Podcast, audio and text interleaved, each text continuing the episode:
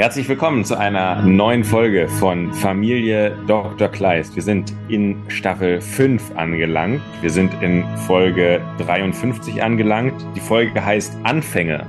Und dieser Titel wird der Folge auch wirklich gerecht. Anfänge einer neuen, äh, ja, einer neuen Ära, einer neuen Phase der Familie, in die Dr. Kleist geht. Es gibt zahlreiche Veränderungen, über die wir gleich sprechen werden. Aber hier bleibt alles gleich. Ich bin dabei und noch viel wichtiger, mein lieber Freund Martin ist dabei. Hallo Martin. Ach, Gonsti, hi. Ja, also du hast mich ja, du hast mir ja untersagt, dass ich in den Ausblick gucke bei der, am Ende von Staffel 4 ja. äh, für den Anfang von Staffel 5. Und ja, es ist natürlich äh, viel, viel anders in der neuen Staffel. Also erstaunlich. Also ich habe gestern Abend die Folge geguckt und ähm, habe so gedacht, na mal schauen, was äh, mich da erwartet, wenn, wenn ich schon so vorbereitet werde, dass ich bloß nicht vorher irgendwas lesen soll. Und ja, es ist doch ähm, die Frage, ob es noch mein Dr. Kleist ist.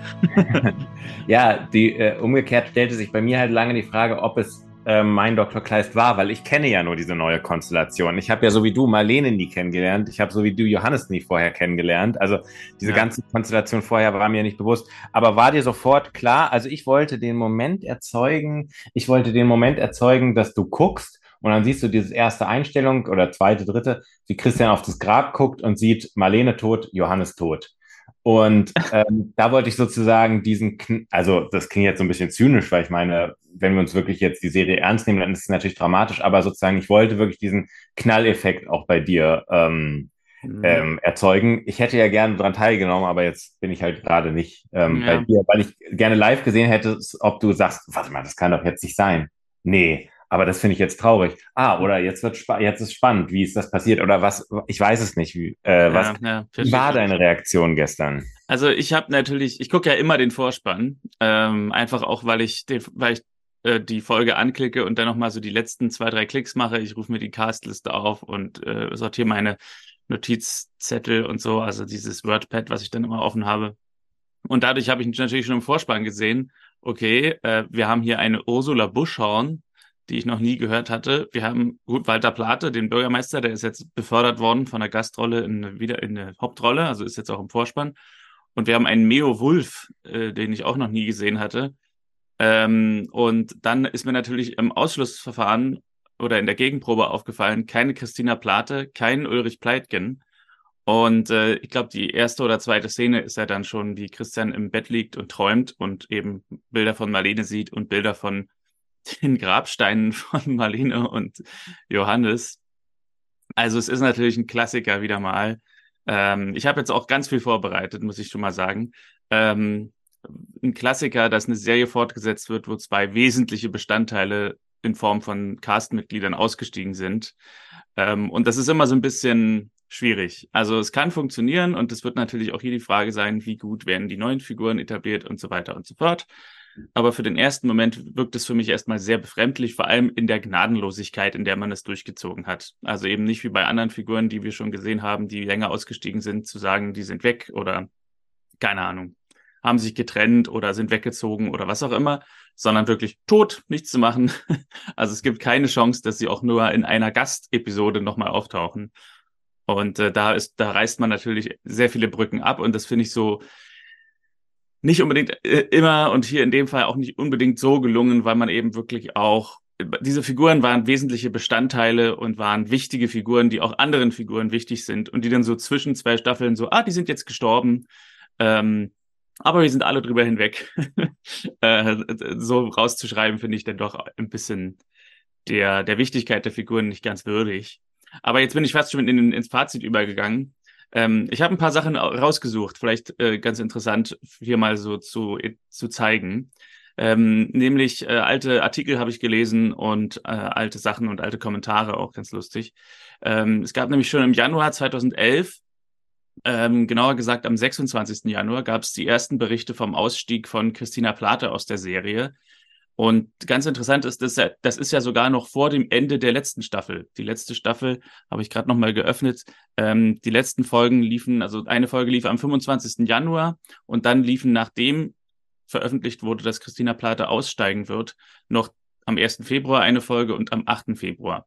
Was übrigens auch interessant ist, weil äh, wir damit die Folge vom 8. Februar genau auch am 8. Februar besprochen haben mhm. letzte Woche. Also ganz cool.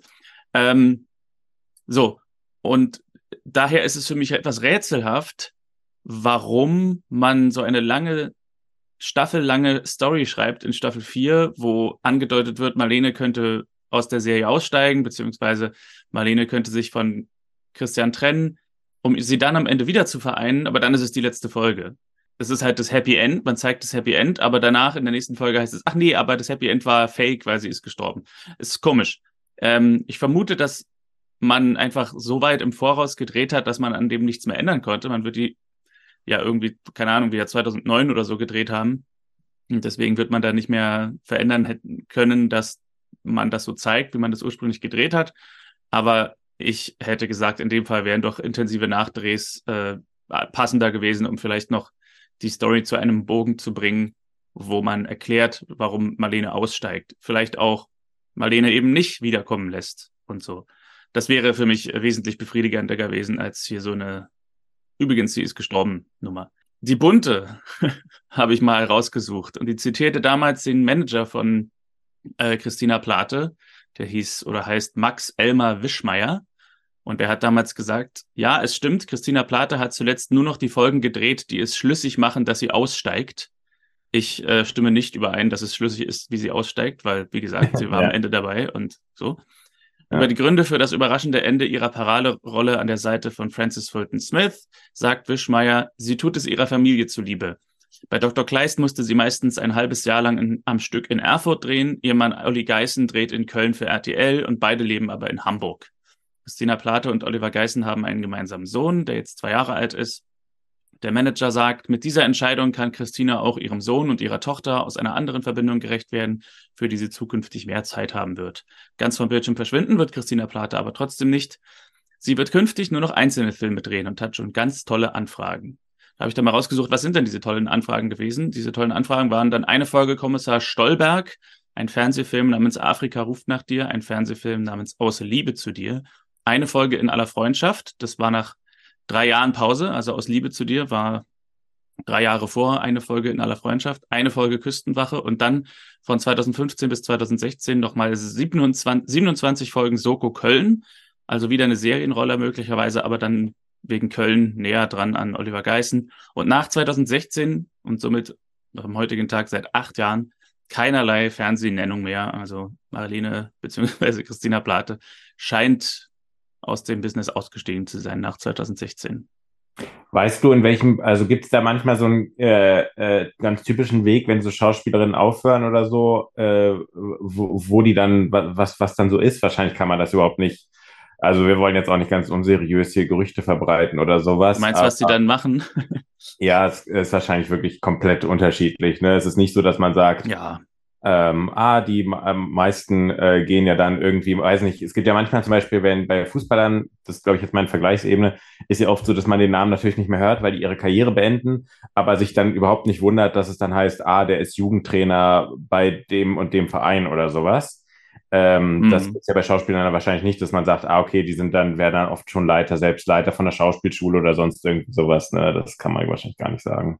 Also ich habe es manchmal gehört, dass manche Schauspieler, die Karriere vor der Kamera beenden und dann selber Produzenten werden oder Regisseure. Das habe ich ja. schon gehört. Ähm, aber ich glaube, da ist jeder irgendwie so ein bisschen anders. Dafür sind, glaube ich, die Jobs auch zu unterschiedlich im Filmbereich. Ja. Anders als beim, beim Fußball, wo man sagen kann, da gibt's halt so, so ich sag mal so drei, vier Jobs, mhm. ähm, die ein ehemaliger Fußballspieler machen würde. Ein Fußballspieler wird ja kein, äh, weiß ich nicht, kein Zeugwart oder so, sondern der mhm. wird ja dann eins wird dann entweder Sportdirektor oder vielleicht Trainer oder vielleicht noch irgendwie ja. Chef-Scout oder Spielerberater, aber dann viel mehr wird es wahrscheinlich auch nicht geben. Nee, aber keine Ahnung, was sie macht. Aber wenn sie, es ist ja auch schön, wenn jemand nicht mehr arbeiten muss. Also ich hoffe, sie hm. kommt zurecht. Ein Kommentar unter dem Artikel damals, manche Kommentare von damals waren relativ hart und ein Kommentar war, na endlich, die ganze blöde Serie gehört abgesetzt. Ein Schauspieler bekloppter als der andere.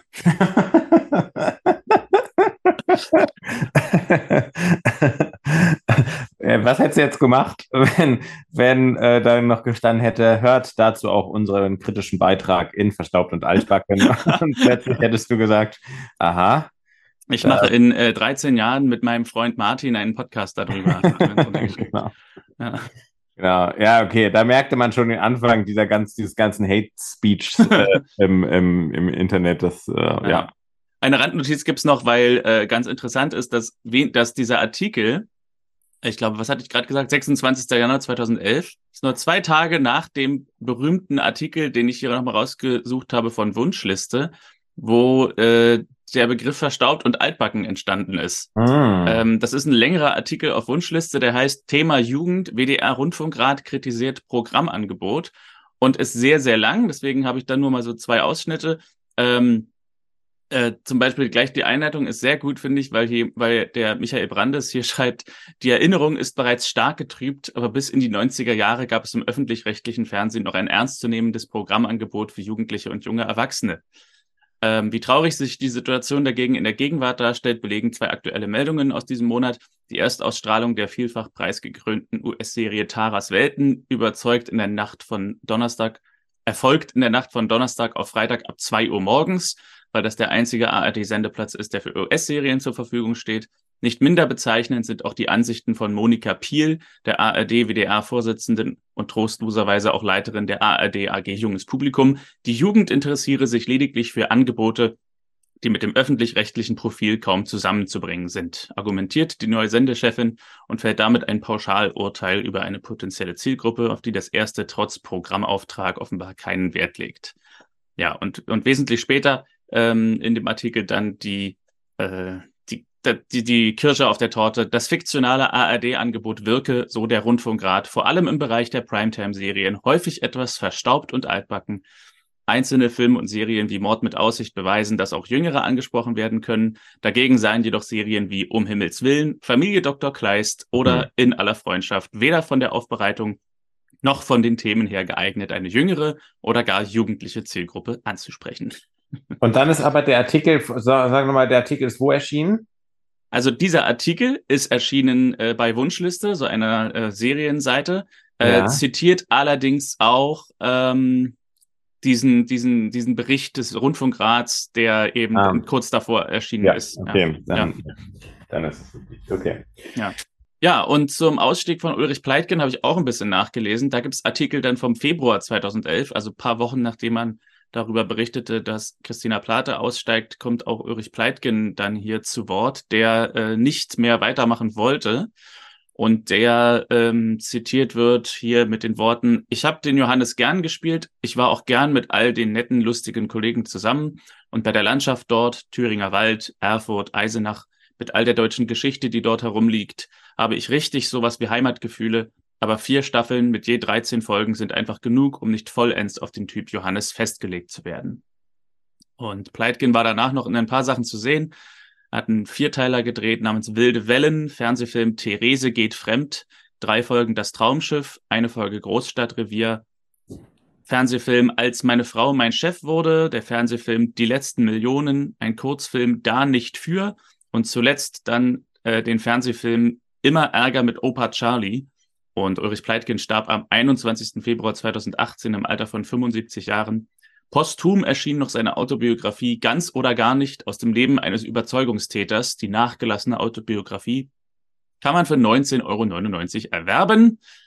Und ja, Ulrich Pleitgens Karriere also auch nicht mehr sonderlich lang nach dem Ende von Familie Dr. Kleist. Da bin ich auch ähm, äh, äh, traurig, dass der nicht weiter dabei ist. Also äh, ja. vielleicht ist das ja Zeit für einen kleinen Nachruf. Also Johannes hat ja, äh, ist, äh, vielleicht kann man dann noch so nebenbei sagen, es ändert sich ja jetzt auch eine Menge in Sachen Dahlmann.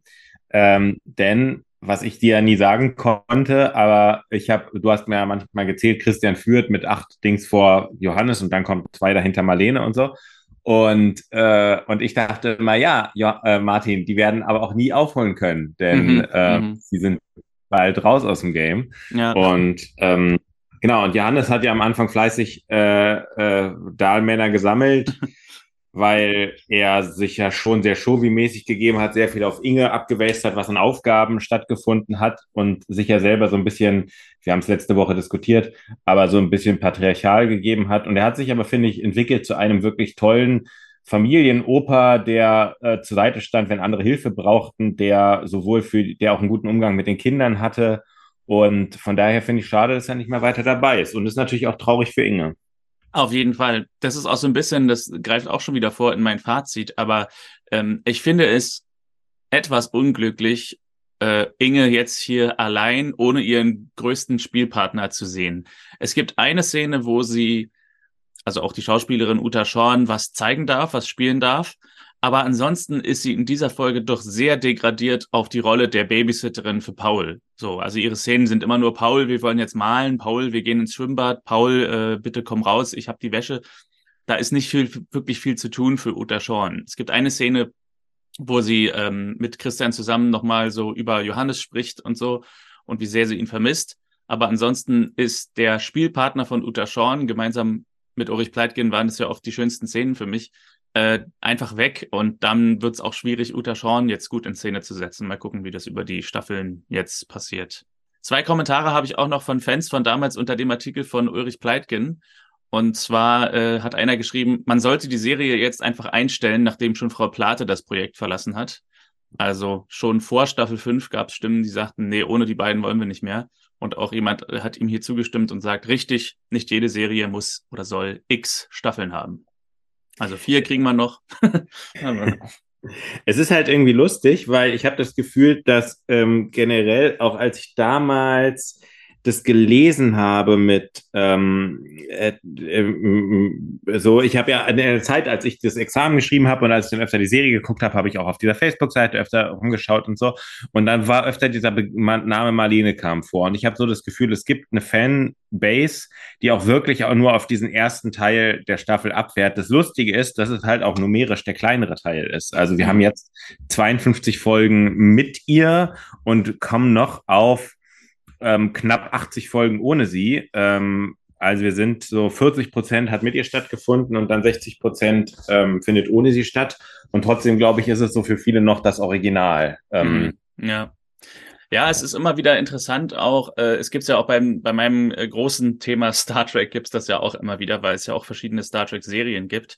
Und da gibt's halt Leute, die sagen, das einzige Star Trek, was für sie Star Trek ist, ist das aus den 60ern mit William Shatner und so. Und ähm, dann gibt's eben Leute, wie mich zum Beispiel, die haben die Originalserie ja auch gesehen, aber es war eben, sie sind aufgewachsen in der Zeit, als die, die neue Serie kam mit Patrick Stewart. Und dann gibt's Leute, die sind 2004 vielleicht zu Star Trek gekommen und sagen, sie sind, ihr Star Trek ist jetzt die Serie, das, die da äh, gerade erschienen ist und so. Und ähm, es ist interessant, zu welchem Zeitpunkt man dazukommt und irgendwie eine, ein Interesse für eine Serie entwickelt oder für einen Serien-Franchise. Das wird immer das Star Trek oder das wird immer das Dr. Kleist sein, was man sagt, das ist das einzig Wahre. Für dich ist es wahrscheinlich genau umgekehrt jetzt. Ne? Also für dich ist genau. quasi das Echte, das, was dir am vertrautesten ist, das hintere, der hintere Teil. Und dann gibt's andere, die sagen, nee, ich bin ausgestiegen, als Marlene und Johannes weg waren. Ne? Ja, ja. Also genau. Bei mir ist es so, dass, dass, dass ich halt lange damit nein, nicht gehadert habe, aber sozusagen ab jetzt beginnt für mich den, der Teil, den ich wirklich kenne. So, ja. Deswegen, ähm, ja. Wie war das denn mit dir? Also du kanntest Marlene gar nicht und auch nicht Johannes. Als wir das erste Mal die Serie geguckt haben, dachtest du, wer sind diese Menschen? Nee, es war schon so, dass ich dann mal bei Wikipedia so ein bisschen die Inhaltsbeschreibung gelesen habe und ähm, und, und das schon wusste oder dann mal ganz kurz in die allererste, allerersten zwei, drei Folgen mal kurz so reingeseppt habe. Aber so richtig verstanden habe ich es nicht. Und auch als äh, irgendwann hat Inge halt erzählt, dass sie, dass sie Johannes vermisst und sowas. Und da dachte ich, hm, äh, sind die jetzt getrennt oder sind die bei einem, Au äh, ist, die, ist der, lebt der nicht mehr oder was, was auch immer. Ähm, von daher ähm, ja. waren sie immer irgendwie so ein irgendwie, ich wusste um deren Existenz, aber nie um deren Relevanz. Ja. Die letzte Sache, die wir noch haben, ist, äh, wir sehen ja auch hier Piwi ganz kurz wieder und sehen aber nicht David Bode wieder. Und warum wir David Bode nicht wiedersehen, habe ich nicht so richtig rausfinden können. Er scheint aber generell dem Fernsehen den Rücken gekehrt zu haben. Also sein letzter Credit ist aus 2012 mit einer Folge der, nee, äh, weiß nicht, Engel der Gerechtigkeit. Also ich glaube, es ist eine Serie, eine kleine Fernsehserie. Und davor war Kleist bis 2009 neben vier Folgen von krimi.de das einzige, was er gemacht hat, zumindest laut IMDb. Also es hat den Anschein, als wenn er nicht mehr schauspielert und auch nicht mehr Fernsehen macht. Und wir haben ja auch gehört in dem in der Aussage hier von dem Manager von Christina Plate, das ist ein großer zeitlicher Aufwand, ein halbes Jahr. Das mhm. ist natürlich auch für einen Jugendlichen, der vielleicht nebenbei noch Schule machen muss, manchmal mhm. schwierig zu realisieren und könnte auch der Grund sein, warum zum Beispiel Lisa in einer Staffel mal nur in zwei Folgen zu sehen war. Ja. Ich habe noch mal kurz, äh, nachdem ich die Folge jetzt gesehen habe, den Ausblick nachgeholt. Also hier wäre der Ausblick gewesen, den ich letzte Woche vorgelesen hätte, hättest du es mir nicht untersagt. Ich glaube, er ist, da hätte ich wenig erfahren von dem, wo du vielleicht Angst hättest, dass ich erfahren. Hm. So, der Ausblick war nämlich, Christian schnappt unabsichtlich einer hübschen Frau die Parklücke vor der Nase weg Kurz darauf stellt sich auf der Geburtstagsfeier von Bürgermeister Bernd Spengler heraus, dass es sich bei der schönen Unbekannten um dessen Halbschwester Anna Schöller handelt, eine erfolgreiche Anwältin aus Köln. Na gut, okay, da wäre wirklich nichts passiert. Dann wäre es schon fast klüger gewesen, ich hätte dich lesen lassen, um dann die Überraschung noch größer zu haben. Aber egal. nee, ach, ist egal. Ja. Ja. So, ich glaube, wir sind angekommen an dem Punkt, wo wir jetzt doch mal über die Folge sprechen können, über die erste Folge der fünften Staffel. Oder hast du noch irgendwelche Gedanken? Nein, wir können gerne starten. Dann fangen wir an mit der Folge Anfänge.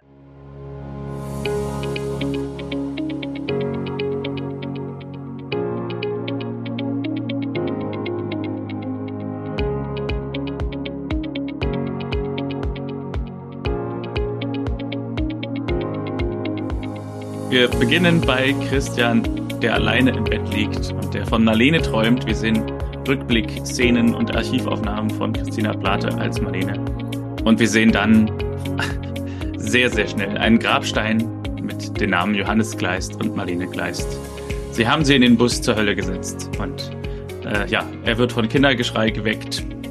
Paul stürmt rein, der jetzt kein Baby mehr ist, sondern ungefähr sechs Jahre alt was auch erstaunlich ist, ne? Also sechs Jahre, ähm, also die Pausen zwischen den Staffeln sind lang. Also, ja, also, glaub, äh, ja. Es wird, es wird ja sogar gesagt, glaube ich, der Unfall ist schon drei Jahre her, bei dem Marlene und Johannes gestorben sind. Also wir haben wirklich viel verpasst. Ja, ja, das ist wahr. Und auch äh, mir ist es nochmal ganz krass aufgefallen bei Lisa, die vorher wirklich noch ein Kind war, das sagt, ach, bei eurer Hochzeit, äh, ja, Clara, die ja. Blumen, äh, äh, genau, Clara, sorry. Ja und, und dann äh, aber beim nächsten Mal genervt ist, weil sie mit ihr, weil die Familie nervt, weil sie mit den Freundinnen telefonieren will. Also da wurde nochmal so richtig schön, ähm, äh, also da merkt man so richtig, wie die Zeit sich verändert. Ja, also die scheint jetzt so siebte Klasse zu sein oder so. Also es wird vom Gymnasium gesprochen. Sie ist jetzt noch nicht völlig ja. fraulich, aber sie ist auf jeden Fall jetzt schon so langsam im Teenie-Alter, ja.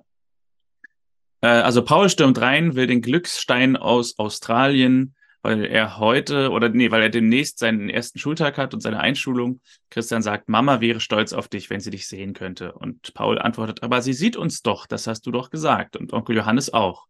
Und Christian gibt ihm den Glücksstein. Paul will ihn Inge und Clara zeigen und rennt in die Küche. Clara ist am Telefon und telefoniert mit einer Freundin.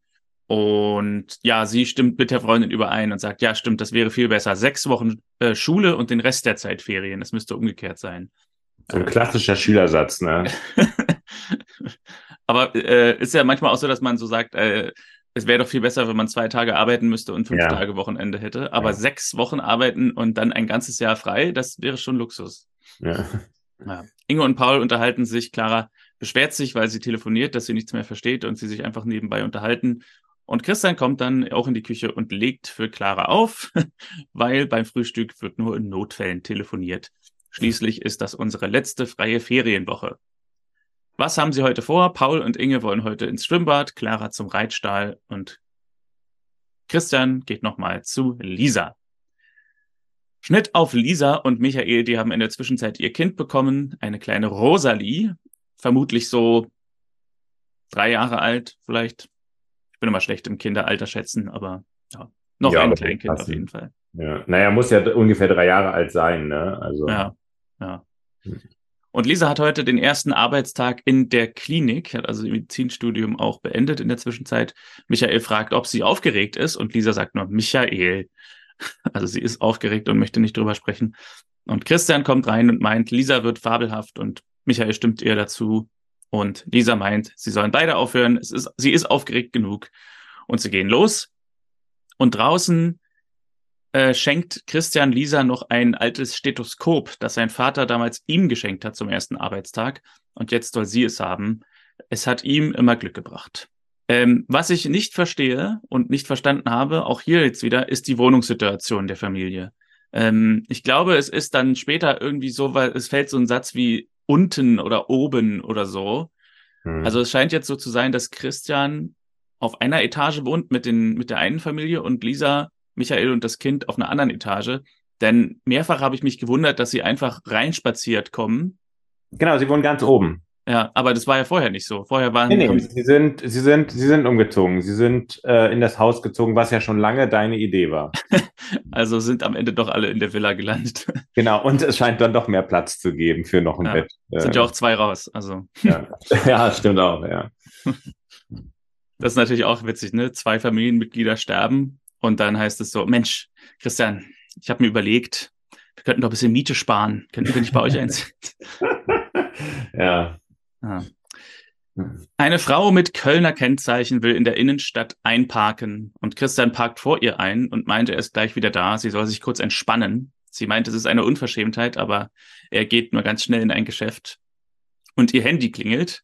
Mit dem Anrufer Richard will sie aber nicht reden und legt auf, schaut sich um und ruft dann beim Bürgermeister an.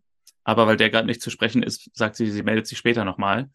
Und Christian kommt wieder. Die Frau hat inzwischen eine andere Parklücke gefunden. Und als Christian losfahren will, kommt ein Lieferwagen und stellt ihn zu. Und äh, der Fahrer meint, er soll einfach kurz warten, er ist gleich wieder da. Und die Frau dreht sich um und sagt zu Christian, entspannen Sie sich doch einfach. Und Christian muss lächeln ob dieser Retourkutsche und schaut ihr ein wenig verträumt hinterher. Wir merken also, ähm, also hast du eine Ahnung, was, äh, was diese neue Person, Anna Schöller, was die für eine Rolle spielen wird? Naja, sie ist im Vorspann und Christian ist Single. Es ist zu vermuten, dass sie die neue, die neue Frau wird, nicht wahr? Wenn dem so ist, dann ist es auf jeden Fall wieder eine Analogie zu der, ähm, zu der Marlene-Szene, die da, die, die, ich glaube, Christian lernt Marlene ja auch beim Einparken kennen, oder? Gibt's da nicht Genau. Ja. Ich glaube, da ist es so, dass Marlene ihm die Parklücke wegnimmt. Und dann kommt Remanka ah, von hinten und beschwert sich, dass Christian da so auf der Straße rumsteht mit dem Auto. Hier in Eisenach parkt man nicht in der zweiten Reihe.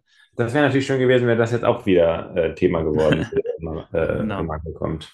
Was ich mir noch notiert habe, ist da äh, am, am Lieferwagen an der Seite steht Kurierservice Noack und eine Telefonnummer. ähm, willst du die mal anrufen? Also ich glaube, es ist eine Fake-Nummer, weil eine Zahl zu wenig ist. Es ist nämlich eine Vorwahl und dann 940627 und ich glaube, die haben eigentlich oft immer siebenstellige Zahlen, diese mobilen Nummern. Aber ihr könnt es ja einfach mal machen. So, warte mal. 0172, ich sage es jetzt auch laut für alle, 940627. Ihnen gewählte Nummer ist nicht vollständig. Bitte rufen Sie die Auskunft an. Ja, das ging ja. schnell. Aber ich muss, glaube ich, meinen Job auch noch machen, ne? Ähm, Stimmt, da war ja noch was offen bei dir, ne? Exakt. Und zwar muss ich jetzt auch, ich äh, rufe mal auch jemanden an, und zwar diese alte Eisenacher Nummer. Das war die Festnetznummer von der Visitenkarte von der Praxis von. ja. Ich bin richtig nervös. Ja, es ist irgendwie ungewiss, ne? wenn man eine Nummer anruft, wo man nicht weiß, was da passiert. Okay, äh, was sage ich denn jetzt, wenn da. Hast du die Nummer zufällig da? Ich hab's. Oh, äh, nee. Nee, ich, ich habe es auch abfotografiert. Ich muss es nur in okay. meiner Galerie suchen. Ja. Äh, was sage ich denn da, wenn jetzt jemand dran geht? Was hast du da gemacht? Ich lasse mir, das einfallen. ich lass mir das einfallen. Na, also, äh, ich rufe an, oder ich rufe an für den Podcast Verstaubt und Einpacken. Ähm, Ach so, ich soll jetzt wirklich. Ähm, Nein, keine Ahnung. Nee, ich, ich lasse mir das. Ich lass mir das Aber an. ich würde jetzt, ich weiß nicht, so ein, so, ein, so ein Telefonstreich zu machen, würde mir jetzt ähm, schwerer fallen, als einfach zu sagen, hallo, Sie haben, äh, Ihre Nummer steht in einer Fernsehserie, die wir gucken. Ah, okay. Also würde mir ja. emotional schwieriger fallen. Also. Ja, ich hatte gerade kurz überlegt, ob ich sage, äh, Praxis ist ja nicht die Praxis Dr. Kleist. Ähm, 03691 919201. Oh Gott, bin ich aufgeregt. Ja, war irre. Das ist irgendwie so lustig, weil mir eigentlich gar nichts passieren kann. Man kann, ich habe auch meine Nummer unterdrückt, also ich werde nicht erkennbar sein. Ähm, ich mache, Achtung, ich, ich rufe jetzt an. Von Ihnen gewählte Rufnummer ist nicht vergeben. Ja. Bitte rufen Sie die Auskunft an. Schade. Ja, schade, aber auch erleichternd, ne? Ja, genau, man ist ein bisschen beruhigt. Irgendwann werden wir schon noch eine finden, wo einer rangeht. ja. In der Praxis kommt Christian eine Minute zu spät, wird von Nora gleich getadelt und er meinte, er musste noch Lisa Mut zusprechen und Nora sagt, Lisa ist doch erwachsen und eine Mutter. Dennoch ist sie mein Kind, sagt Christian. Er war damals beim ersten Tag heiser vor Nervosität und bei dem Begriff heiser fällt Nora ein, dass der Bürgermeister ja schon seit zehn Minuten im Sprechzimmer sitzt. Und Christian geht rein und Bernd ist heiser, hat Geburtstag und Christian fragt nach äh, Räumen über ihm. Also über ihm ist irgendwie was frei geworden über der Praxis und Christian denkt darüber nach, sich zu vergrößern. Könnte er sie mieten, fragt er. Und Bernd stimmt zu und Christian verschreibt ihm eine Gurgellösung und sagt, Schweigen ist Gold. Äh, Walter Plate hat hier noch irgendeinen Satz, den ich aber nicht verstanden habe. Er röchelt irgendwie sowas. Es ist also kein, und ich dachte gehört zu haben, es ist kein Krebs, wo ich aber auch die Dramatik nicht ganz verstehe, warum er denkt, es ist Krebs, wenn man heiser ist. Aber ja. Mhm. Nee, also nur Gurgellösung und ein bisschen Schweigen. Und ganz besonders ist mir aufgefallen hier und generell dann ab dieser Szene immer wieder, dass die Bildqualität sehr viel besser ist äh, in der Mhm. neuen Staffel und dass aber dadurch irgendwas mit dem Make-up äh, nicht stimmt. Also sie haben sehr, sehr dickes Make-up. Gerade der Bürgermeister sieht aus, als wäre er unter einer Gesichtsmaske fast. Mhm. Irgendwie, vielleicht, es gibt sowas, ich habe da keine Ahnung von, ich habe da nur so Halbwissen, aber es gibt äh, verschiedene Schminke für High Definition und Standard Definition. Und ähm, vielleicht haben sie ihn hier noch auf Standard geschminkt und haben dann aber in High Definition gedreht oder so. Keine Ahnung. Auf jeden Fall sind alle, Schau danach ist es mir dann bei allen aufgefallen, alle Schauspieler sehr, sehr dick geschminkt. Mhm. In der Klinik sieht Michael Lisa und die anderen Neuen und stellt sich vor, aber die Oberschwester meint, er hat Wichtigeres zu tun, als ihnen Fragen zu beantworten. Und eine andere Neue sagt zu Lisa, das ist aber ein süßer Typ, bei dem hätte ich gerne Nachtwache. Unbemerkt läuft sie in ein Fettnäpfchen. Hm. Bernd geht durch die Stadt und sie trifft die Kölnerin Anna und sie gratuliert ihm zum Geburtstag und er freut sich, aber darf nicht reden. Sie will gern das Rathaus sehen. Er vermutet, es ist irgendwas mit Richard. Sie hat ihn doch sonst nie besucht. Und sie sagt, das mit Richard, das war einmal. Und kommentiert, dein Eisenach ist aber traumhaft. Clara kommt nach Hause, nimmt den Stein in die Hand, legt ihn dann auf den Tisch, aber kriegt dann irgendeine Mail oder so äh, und legt den Stein auf den Tisch und er rollt vom Tisch unbemerkt herunter unter einen Scheffel. Christian hat in der Praxis eine Patientin versorgt und gibt ihr eine Überweisung in eine andere Praxis und die Patientin fragt, was ist denn aber, wenn der andere Doktor mir nicht gefällt? Und Nora meint, der andere sieht genauso gut oder sogar besser aus als unserer. Ja, es, es, es war sehr merkwürdig. Das Lustige ist, ich glaube, aber man findet es gewohnheitsmäßig noch seltsamer, ähm, wenn solche Sätze von Frauen kommen, weil das eher so Späße sind, die Männer machen. Das Komische ist nur, dass ähm, Christian halt dabei ist. Also Mhm. ein bisschen seltsam, ja. Ja. Heute gibt es keinen weiteren Patienten und auch keinen Hausbesuch mehr. Nora meint, es könnte an dem Bürgermeister liegen, der einen Geburtstagsempfang macht. Und weil Christian das anscheinend vergessen hat, dass es diesen Empfang gibt, sagt Nora, sie sollten ihr Gehirn trainieren, mal ein bisschen Kopfrechnen zum Beispiel. Und als er aber eine komplizierte Matheauf Matheaufgabe richtig ausrechnet, sagt Nora, ach, sie haben denn einfach keine Lust auf den Empfang. ja, er hasst Empfänge, sagt Christian. Nora sagt, aber Sie wollten doch noch den Räumen fragen. Und Christian sagt, das habe ich schon und wir bekommen sie. Und Nora ist ganz Feuer und Flamme, will diese Räume selbst einrichten, will die Inneneinrichtung machen, plädiert für Hanftapete, die macht eine warme Atmosphäre. Und Christian muss gehen. Äh, die Inneneinrichtung mit Nora zu machen, ist dann offenbar doch schlimmer, als zu dem Empfang zu gehen. also ganz kurz blitzt hier Nora auf, wie wir sie gekannt haben in den letzten Staffeln mit Hanftapete. Aber äh, es ist deutlich reduziert, ihre Rolle, äh, was diese Esoterik angeht. Ja, das Lustige ist ja, dass sie sich, dass sie glaubt, weil der Bürgermeister einen Empfang gibt, dass deswegen die Leute nicht mehr zum Arzt gehen. Also die Vorstellung finde ich ein bisschen absurd in der Stadt Ja. mit 40.000 Einwohnern. Ja, manchmal wird Eisenach so dargestellt wie so ein Dorf von zwölf Personen. ne? So. ja, ja, Ja. das stimmt. Also Christian geht doch zu dem Empfang, stößt fast mit einem Kellner zusammen, aber er rettet die Champagnergläser. Ähm, kann ich jetzt nicht so gut beschreiben. Also der Kellner hat so ein Glas mit Champagnergläser äh, in der Hand äh, Christian kommt die Treppe hoch und sie stoßen so Bauch an Bauch zusammen, aber damit nichts umfällt, hat auf einmal Christian dann das Tablett in der Hand und dreht sich einmal um sich selbst, um die, um den Schwung sozusagen abzufedern und äh, die Gläser bleiben heil. Interessanterweise ist der Kellner danach verschwunden. Also der sagt, gut, alles klar, ja. dann gehe ich. Ja. Sehr gut beobachtet, sehr gut beobachtet. Erinnert mich an eine Szene, die ich neulich in einem, einem Kurzvideo gesehen habe, wo ähm, zwei, ähm, äh, zwei Skateboarder so aufeinander zufahren und sich so erst in der letzten Sekunde sehen, dass ein äh, Crash nicht mehr zu vermeiden ist. Und der eine der beiden Skateboarder genial reagiert, indem er ähm, äh, den anderen quasi packt, also der ist leichter als er und ihn auf sein Skateboard mit raufnimmt und es so schafft, ähm, die, dass beide nicht stürzen. Ah, wow. Die Kölnerin, also Anna, ist wieder da und ist die nächste, die diese, also sie sieht diese Champagnergläser-Aktion und Christian sagt, sie schon wieder. Und Bernd kommt dazu und stellt Christian und Anna vor, Christian sei der Arzt, der seine Stimme gerettet hat, ein Genie. Und Christian sagt, ach, ich bin ein Feld-, Wald- und Wiesenarzt. Und Anna und Bernd wollen gehen, aber ihr ist komisch und Bernd will, dass Christian ihr hilft. Anna ist schlecht, aber es geht schon wieder. Dann rennt sie aber doch nochmal weg auf die Toilette. Und Bernd sagt den Satz, den Erwin Baum in Staffel 1 auch schon mal getan, äh, gesagt hat, so tun sie doch was.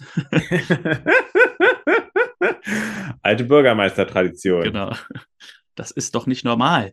Ja, und Christian schlägt vor, äh, mit in die Praxis zu kommen. Und Bernd sagt auch, dass Anna mit in die Praxis kommen soll. Das ist Dr. Kleist. Wir vertrauen ihm hier alle. Und Anna sagt, na gut, sie kommt mit in die Praxis, weil was für ihren Bruder okay ist, ist auch okay für sie. Ach, es ist ihr Bruder, sagt Christian. ja, Halbbruder, sie haben denselben Vater. Und Christian sagt, dann hätte ich ihnen natürlich den Parkplatz überlassen. In der Praxis fragt Christian nach Stress, also untersucht Anna.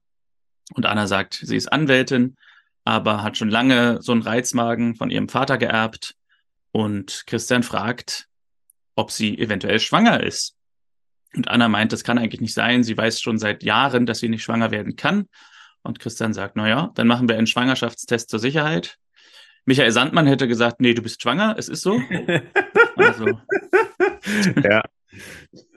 Und, äh, und ganz nebenbei erneut war die Frau, der übel ist, schwanger. Also wieder. Ja, ich dachte auch, als ich es gestern gesehen habe, ich habe es ja gestern Abend auch geguckt, da dachte ich so, jetzt regt Martin sich wieder auf, wie letzte Woche.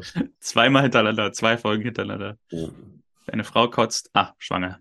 Ähm, während sie den Test machen, ist Inge stolz auf Paul im Schwimmbad, weil er schon fünf Bahnen schwimmen kann. Aber vom Fünfer traut er sich noch nicht, sagt Paul. Aber Inge sagt, eines Tages. Äh, sie kommen nach Hause. Inge will die nassen Sachen aufhängen. Und Paul geht zum Tisch, sieht, dass der Glücksstein nicht mehr da ist und sucht ihn kurz. Aber dann ruft ihn Inge von draußen und er geht raus. Du weißt, was ich ja oft sage. Der Podcast ja. ist für mich auch da, um Dinge über dich zu erfahren. Was ist das Höchste, wovon du bislang gesprungen bist? Ich, ich gebe meinen Tipp ab, ja? Oh, ich weiß es gar nicht, glaube ich. Ach so, ja, aber aber ja, gib mal deinen Tipp ab und ich denke so lange nach. Ich glaube, dass du, äh, das drei Meter, das, das war, was du gesprungen bist. Ja, es könnte sein. Also drei Meter auf jeden Fall. Ich glaube bei den fünf Metern halt irgendwie, dass du, dass du, dass ich da die Gelegenheit nicht, nicht, dass du dich nicht traust, sondern irgendwie fünf Meter ist ja öfter auch im Schwimmbad geschlossen und sowas. Und ich glaube, du bist jetzt auch kein krasser Schwimmbadtyp und so. Äh, von daher glaube ich, da, ah, also ein Schwimmbadtyp bin ich eigentlich schon gewesen früher. Ja. Ähm, ich glaube, das Schwimmbad, das alte, was wir hier in Potsdam hatten, hatte nur einen drei Meter Turm. Hm. Deswegen drei Meter auf jeden Fall. Ich habe auch mal einen Bauchplatte vom Dreier gemacht. Ähm, das war lustig. Ähm, ansonsten irgendwo im Urlaub überlege ich gerade, ob ich irgendwo mal noch von höher gesprungen bin, aber ich glaube nicht. Also das Höchste könnte sein, noch mehr als drei Meter war mal so von einem Segelschiff. Aber ähm, es könnte dann auch ungefähr drei Meter gewesen sein. Also mhm. vermutlich drei, aber es, ich glaube, ich würde mich auch fünf noch trauen.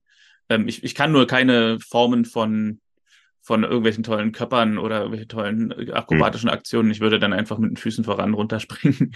Ja, ja. das reicht ja auch. Annas Test war in der Zwischenzeit positiv. Sie ist schwanger und sie ist ein bisschen sprachlos und weiß nicht, was sie sagen soll. Und dann sagt Christian, ja, freuen Sie sich doch einfach. Und Anna sagt, na gut, dann freue ich mich und müsste kurz telefonieren und kramt in ihrer Tasche, findet ihr Handy nicht und Christian bietet das Festnetz an. Er wartet draußen. Ist auch noch eine etwas alte Sache, ne, dass man die Nummer noch auswendig weiß. Ja, und da kommen wir aber auch langsam jetzt in die Ebene. Also ich meine, jetzt fangen wir an, technisch ins Smartphone-Alter zu kommen, langsam. Ne? 2013, ja. Ende 2013, Anfang 14, da war es schon ähm, wirklich äh, üblich her, aber ich glaube, hat aber noch nicht so 100% allumschweifend, so wie es heute ist. Ähm, aber ja, auf jeden ähm, Fall fand ich es sehr befremdlich, als an einer Stelle das Handy klingelt und es ist wirklich noch dieser Nokia äh, 2007 mhm. Klingelton. so. Das war derzeit, glaube ich, langsam vorbei. Da gab es dann wenigstens noch diese Club-Handys schon, die dann irgendwelche tollen äh, Musikstücke gespielt haben. Hm, ja. Äh, es, wir sind auch langsam in der Zeit, ich muss mal überlegen, Oktober 2013 glaube ich noch nicht, aber wir, sind, wir nähern uns dem Tag, an dem ich mein erstes Handy bekam. Oh, stimmt, das war ja bei dir wahnsinnig spät. ja, ich glaube, das war erst im, in der Uni, also wahrscheinlich irgendwann 2014. Ich glaube, 13 war es noch nicht. Bei hm. 13 muss ich mir überlegen, ich war ja von August 12 bis Juni 13 bei Filmstarts, da hatte ich auf jeden Fall noch keins. Und äh, hat auch immer dazu geführt, dass ich bei einer äh, Film-Preview, wo ich eigentlich hingehen hätte dürfen, mich in der Zeit geirrt hatte und dann diejenige, die, mit der ich mich da treffen wollte, dann auch alleine reingehen musste, weil ich ja. äh, einfach nicht zu erreichen war unterwegs. Ja. Aber Oktober 13, da hatte ich, glaube ich, noch keins. Ich glaube, es könnte wirklich so mit dem Anfang in die Uni-Zeit gewesen sein. Und das war, glaube ich, Oktober 14. Aber ja, Müsste hm. ich nochmal, müsste ich noch mal gucken, ob ich das irgendwo rausfinde, wann hm. das war. Und da hatte ich auch so ein altes Smartphone. Also ich hatte nie etwas anderes als ein Smartphone. Hm. Ja. Inge bastelt. Nee, wir sind noch in der Praxis. Also äh, Anna müsste telefonieren, kramt in der Tasche, Christian bietet das Festnetz an und sie ruft den Richard an, den sie vorhin abgewürgt hat. Und der scheint nicht so richtig zuzuhören. Dann sagt sie ihm, dass sie schwanger ist, aber er legt einfach auf. Inge bastelt, Christian kommt herein und Christian sieht das alte Messer von Johannes. Das hat er als Junge schon bewundert, sagt er. Und Inge sagt, Johannes hätte das Messer Paul gegeben, wenn er noch da wäre. Sie vermisst ihn sehr. Und Inge geht raus und Michael kommt rein, grüßt von Lisa. Der erste Tag im Krankenhaus ist gut für sie verlaufen, wenn er auch anstrengend war. Ähm, sie war vorhin ziemlich alle. Es wird wohl eine ziemliche Belastung, Familie und Krankenhaus unter einen Hut zu bringen. Christian sagt, ihr habt ja noch uns, wenn es zu viel wird. Und äh, Michael spricht von Rosalie, seiner Tochter, die würde am liebsten schon mit zur Schule gehen. Und Christian sinniert, ja, Mensch, Paul war eben auch noch ein kleiner Zwerg und jetzt kommt er in die Schule. Äh, ver vermisst Paul Marlene, fragt Michael. Immerhin ist der Autounfall schon drei Jahre her. Also hier erfahren wir, wie lange der Autounfall her ist.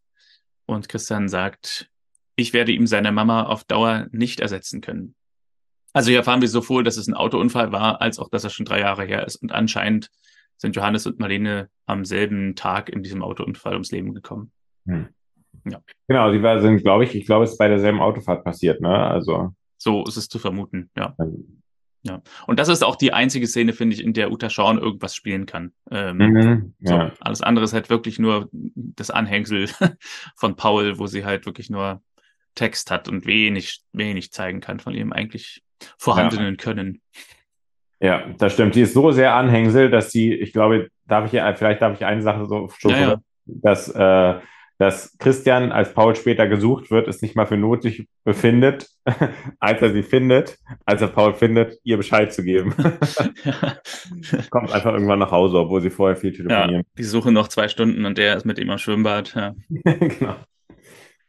Lisa und Rosalie schlafen auf der Couch. Michael weckt sie und meint, lieber im Bett zu schlafen und nimmt das Mädchen und trägt sie ins Bett. Und dieser soll auch schon mal gehen. Er guckt noch die Fußballergebnisse an. Jetzt Quizfrage für dich. Welche Fußballergebnisse sind das wohl, wenn es draußen noch hell ist, aber es ein Werktag war?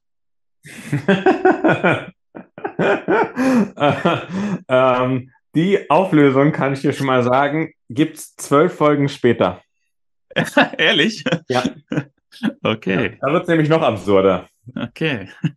Aber du wirst ganz Neues erfahren über, über äh, was du vorher gar nicht wusstest, über schon damalige Übertragung von Fußballspielen. Ich bin gespannt. Also nun ist nochmal für diejenigen, die keinen Fußball gucken und die Anschlusszeiten nicht kennen. Fußball im Hellen ist ja eigentlich eher so am Wochenende, Samstag 15.30 Uhr oder Sonntag 13 Uhr oder sowas. Da würde man dann nachmittags vielleicht gucken, wie ist es ausgegangen. Selbst im Herbst wird's da aber schon schwierig, wenn 15.30 die Spiele waren, 17.30 ist dann auch schon dunkel, also da wäre es draußen nicht mehr hell. Unter der Woche gibt's zwar auch manchmal Spiele, die sind dann aber meistens 20 Uhr, 45 oder 18 Uhr. Also da könnte man so Mitternacht mal gucken, wie es ausgegangen ist. Aber im Hellen an einem Werktag höchstens irgendeine Sonder, Sonderrunde DFB-Pokal oder so, aber das ist auch abends. Also, nee, geht nicht auf, äh, ergibt keinen Sinn, sorry. ich finde die Vorstellung, ich meine, er setzt sich ja vom Fernseher. Das bedeutet, er will ja Teletext gucken, ne? Genau, ja. Ähm, wo man ja früher gerne noch so, äh, ich weiß nicht, ob du dich daran noch erinnerst, wenn man, du hattest ja keinen Lieblingsverein, aber wenn man einen Lieblingsverein hat und dann äh, es einem nicht zu schade war dafür, dass man ein paar Minuten vor dem Teletext verbringt, wo das Ergebnis äh, rosa markiert war, Ja, ja. dann weiß wurde, wenn das Spiel zu Ende ja. war. Und ich fände die Vorstellung ganz lustig, dass Michael vielleicht jetzt ähm, einfach äh, irgendein Spiel, Regionalligaspiel, das um 18 Uhr läuft oder 17.30 Uhr, dass er das jetzt im Teletext mit diesem rosa Rot-Weiß Erfurt oder so. äh, Rot-Weiß Erfurt, genau, und darauf hofft 90 Minuten lang, dass sich der Balken weiß färbt.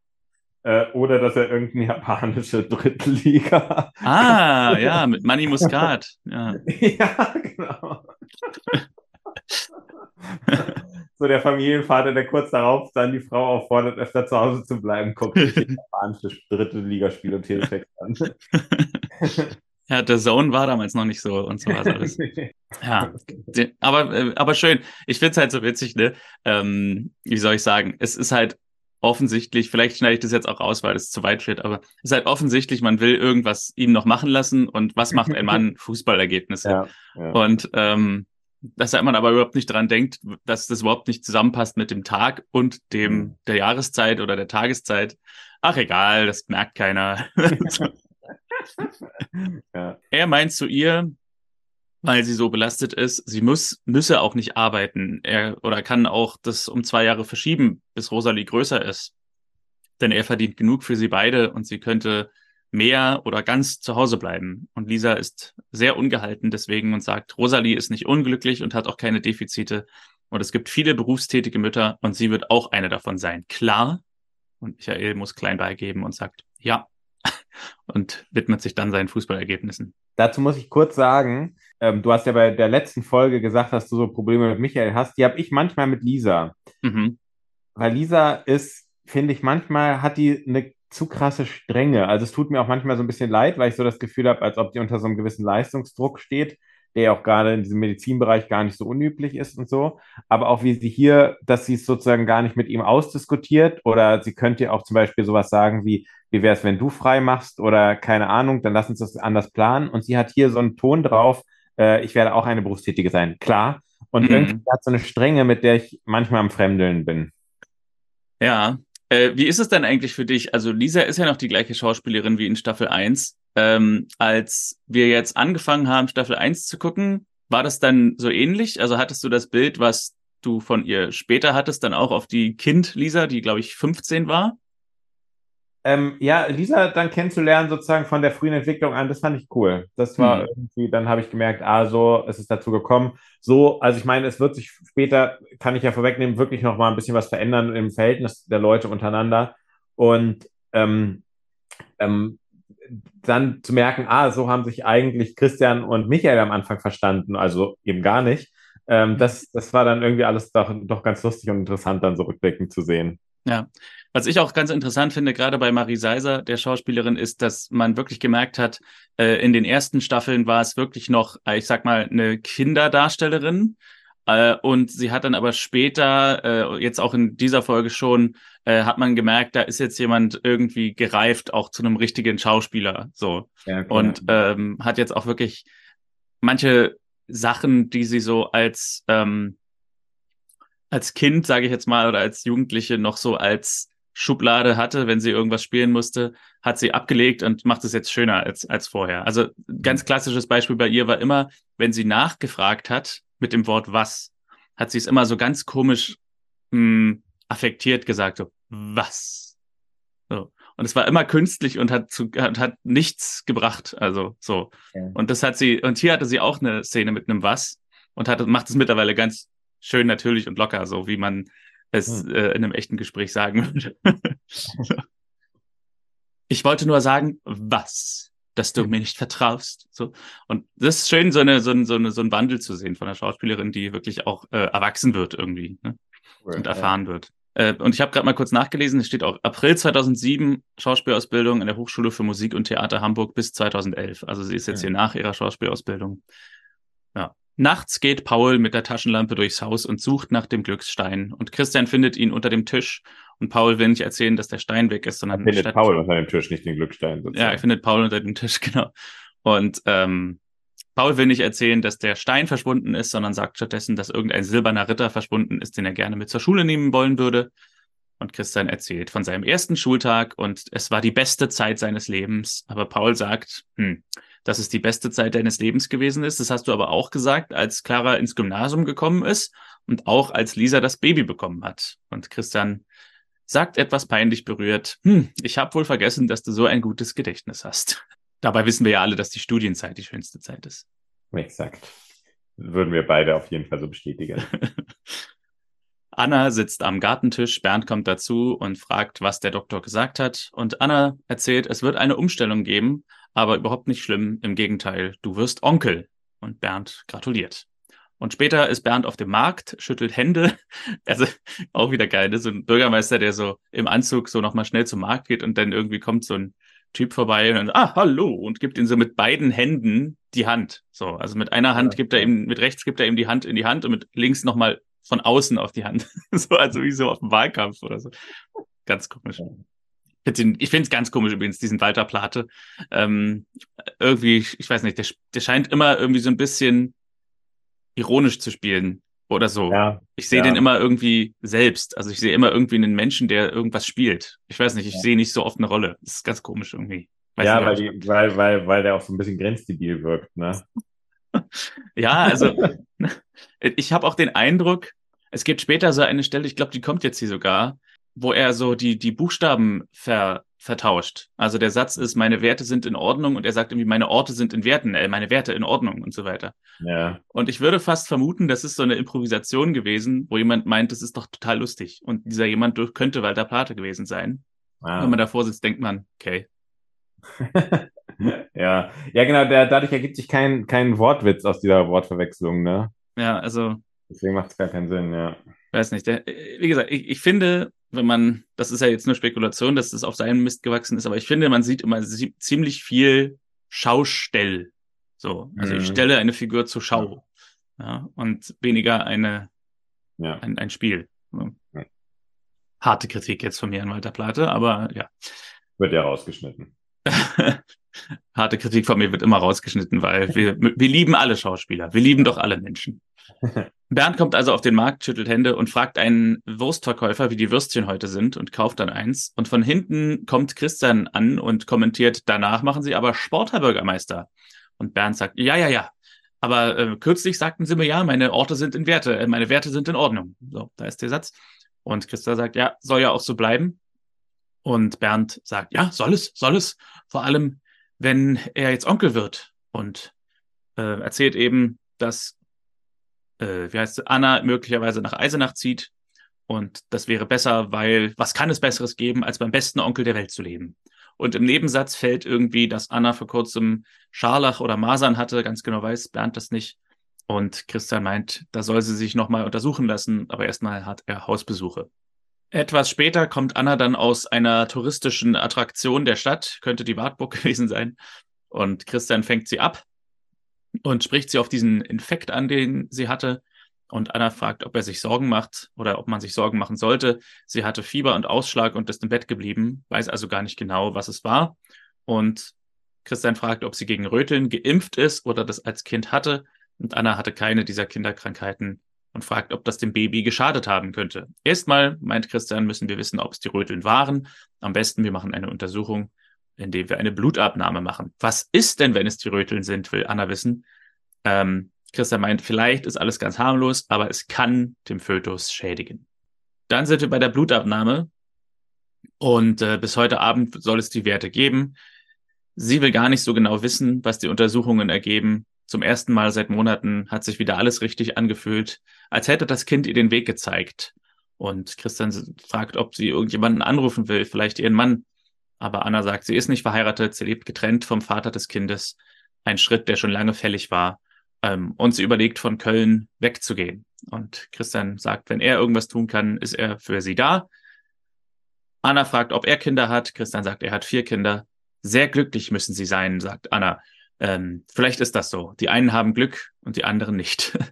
Und Christian hat die Erfahrung gemacht, dass das Leben einem nie mehr auflädt, als man wirklich tragen kann. Und Anna bedankt sich für die Hilfe. Ist das auch deine Erfahrung, dass das Leben einem nie mehr auflädt, als man tragen kann? Ja, man kann nur sagen, dass Christian anscheinend keine Nachrichten guckt, ne? Also äh, das ist natürlich eine schöne, äh, also er hat ja selber auch ein paar Schicksalsschläge äh, erlebt. Also ich will da gar nicht sagen, dass er keine Erfahrung mit sowas hätte, aber ähm, ähm, also er hat zwei, er hat zwei Frauen durch Autounfälle verloren.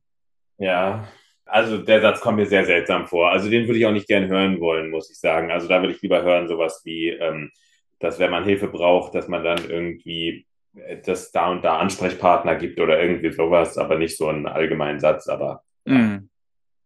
Er hätte ja auch sagen können, sie kann mal tief in sich reinatmen. ja, genau. Oder nachts mal die Haare schneiden beim Mondschein. genau. Lisa ist auf Visite, ist eine kurze Szene, wo sie eine Patientin abhören soll, aber sie findet ihr Stethoskop nicht und ein anderer muss es machen. Das wird hier nicht weiter aufgegriffen, vielleicht dann noch in der nächsten Folge oder so. Aber entweder ist das Glücksstethoskop äh, auch verschwunden, so genauso wie der Glücksstein, oder es soll einfach nur zeigen, dass sie nicht so richtig, ähm, noch nicht so richtig angekommen ist in ihrem neuen Job. Ich glaube eher das, ja. ja. Anna hat das getan, was heutzutage alle Leute tun, wenn sie eine Krankheit vermuten zu haben. Sie hat Dr. Google befragt und hat nachgelesen, was alles passieren könnte und ist natürlich jetzt völlig am Boden zerstört. Sehr gute Idee, genau. Erkältung googeln, das ist morgen schon der sichere Tod. ja, genau. Und Christian sagt, bis jetzt wissen wir doch nur, dass sie Röteln hatten. Und Anna bereut, sich untersucht lassen zu haben. Sie hätte sich einfach nur auf das Kind freuen sollen. Und Christian schlägt einen Termin in der Klinik vor und weitere Untersuchungen, aber Anna will keine weiteren Untersuchungen. Und Bernd kommt mit Pizza herein und fragt, als er die Gesichter der beiden sieht, ob irgendwas ist. Wäre natürlich auch interessant gewesen, hätte Anna jetzt hier gesagt, wir debattieren übers Grillen und Christian ist dagegen.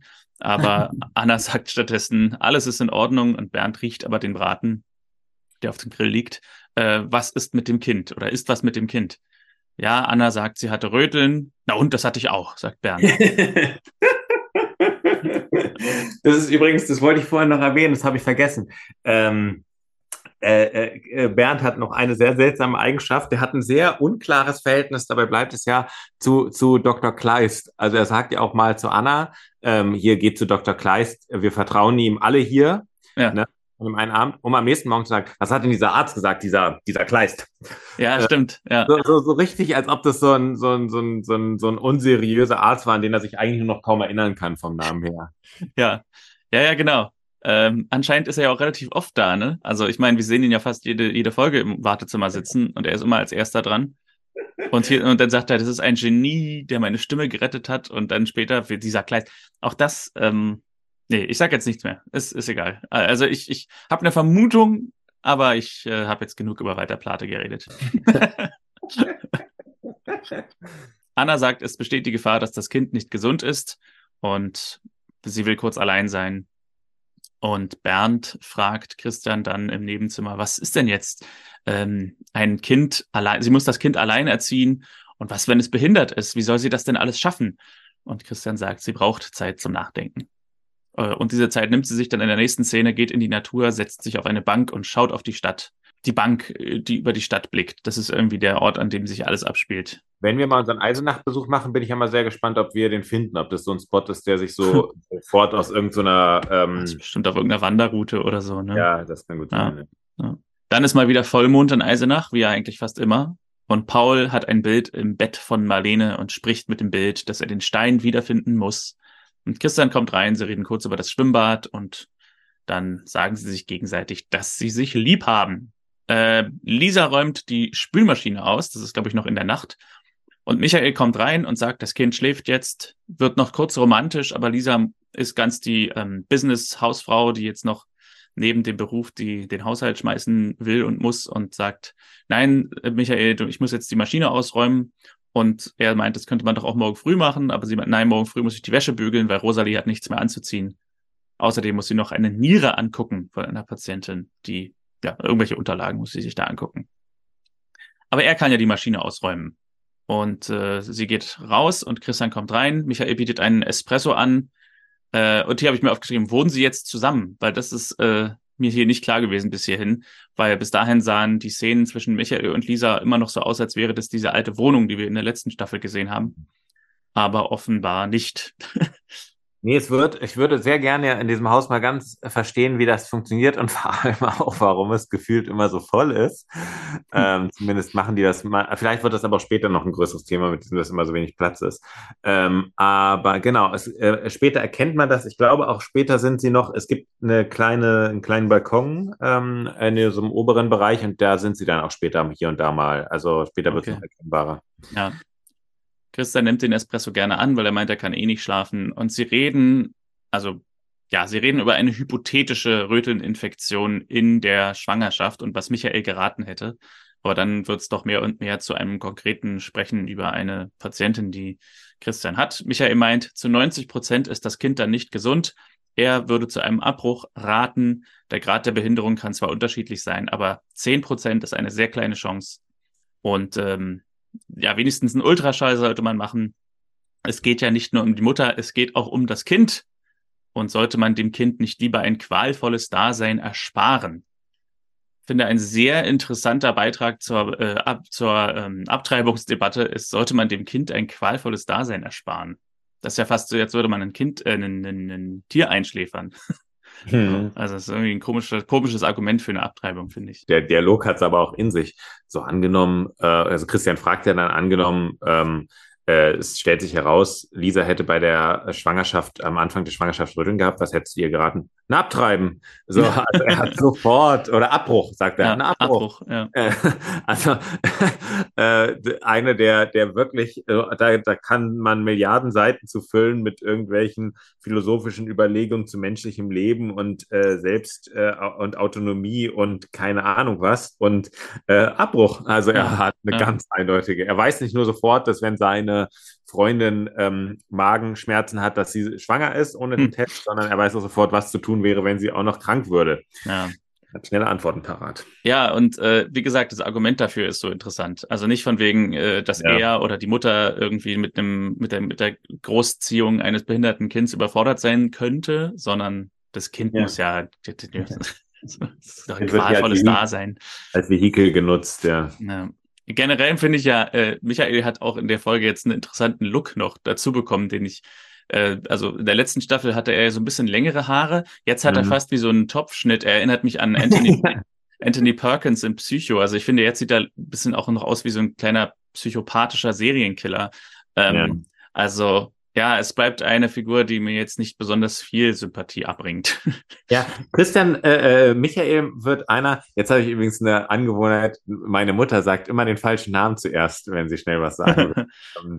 ähm, äh, Michael hat, äh, ist einer, der im Alter gewinnt, auch optisch. Er wird später, wird er noch woanders, ähm, also der, der, bekommt noch mehr, äh, in jeder Hinsicht noch mehr äh, Substanz, noch mehr mhm. Charakter.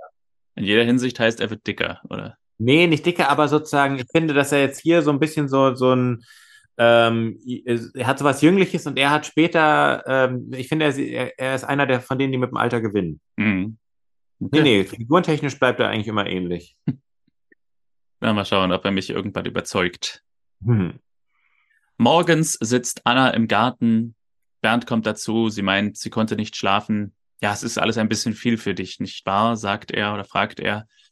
Anna ist ähm, noch gar nicht sicher, dass das Kind nicht gesund ist.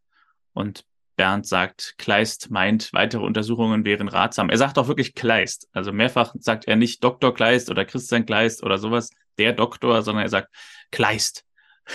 Ich glaube, später sogar in sein Gesicht äh, sagt er, Kleist, Sie müssen verstehen. Ja, stimmt. Ja.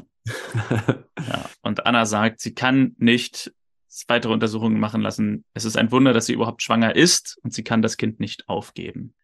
Also, ich würde mal sagen, ja, ist es zu verstehen, äh, zum Teil, was Anna hier bewegt. Sie will nicht wissen, dass das Kind behindert ist oder ob das Kind behindert ist, um nicht in die Versuchung zu geraten, äh, zu einem Abbruch, wie Michael sagen Mhm. würde, zu überredet zu werden. Denn sie will einfach das Kind haben, egal was ist. Aber gleichzeitig ist die Haltung, ähm, ich gebe das Kind auf, wenn ich mich untersuchen lasse, um zu sehen, ob das Kind gesund ist, irgendwie so ein bisschen zwei Schritte, so, so einen Schritt übersprungen. Hm. In der Praxis ist Bernd mal wieder der Erste heute, sagt Nora und Christian bittet ihn herein. Bernd fragt, es muss doch irgendwas geben, was man tun kann. Er hat ge gehört, in Amerika kann man Kinder schon im Mutterleib operieren. Und Christian sagt einzig, das ist einzig die Entscheidung ihrer Schwester. Ja, sie kann doch nicht in ihr Unglück rennen, sagt Bernd. Mann Kleist, ich habe mich auch auf das Kind gefreut. da ist es mit dem Mann Kleist. Ähm, und Onkel zu werden. Bitte tun Sie was. und Christian sagt, er wünschte, er wüsste, was zu tun ist. Und Bernd fragt, versuchen Sie es mir zuliebe. Ja, sagen Sie ihr, was es für Möglichkeiten gibt. Und Christian sagt, er wird sie zu nichts überreden, aber er probiert es mal. Was das erste Mal wäre, dass Christian die anderen Leute nicht überreden will, irgendwas zu tun. Aber ja, das stimmt. Äh, ganz kurz sehen wir, wie Inge Paul sucht an der Villa und im Garten. Und dann ist Christian bei Anna. Christian sagt, er will keine Ratschläge erteilen, aber das Leben mit einem behinderten Kind ist nicht einfach. Das wird ihren ganzen Alltag bestimmen. Anna antwortet, sie ist nie den geraden Weg gegangen. Sie hat die Schule geschmissen, bevor sie ein Abi hatte. Dann hat sie das Abi im Abendkurs nachgeholt. Ihre erste Ehe war eine Katastrophe, aber sie hat es überlebt. Dann hat sie Archäologie studiert, bevor sie dann zu Jura kam. Und die letzten Jahre mit Richard, die waren auch nicht, nicht gerade toll. Man kriegt nicht mehr aufgebürdet als das, was man tragen kann, das hat, hat er selbst gesagt. Sie hat beschlossen, das Kind zu bekommen und sie will sich darauf freuen. Alles weitere wird sie sehen, wenn das Kind da ist. Und Christian sagt, er bewundert sie für ihre Einstellung und er wird für sie da sein, wenn sie in Eisenach bleiben sollte. Und Anna sagt, das ist tatsächlich ein verlockender Gedanke, denn es gefällt ihr hier. Nebenbei klingelt das Handy von Christian und Inge ist dran und erzählt ihr, dass, erzählt ihm, dass Paul verschwunden ist. Und Christians erste Frage, als er hört, was, Paul ist verschwunden, ist, Äh, habt ihr denn überall gesucht? genau. Das finde ich aber in dem Fall, Und Inge sagt, nee, ach so, wir haben gar nicht gesucht, stimmt.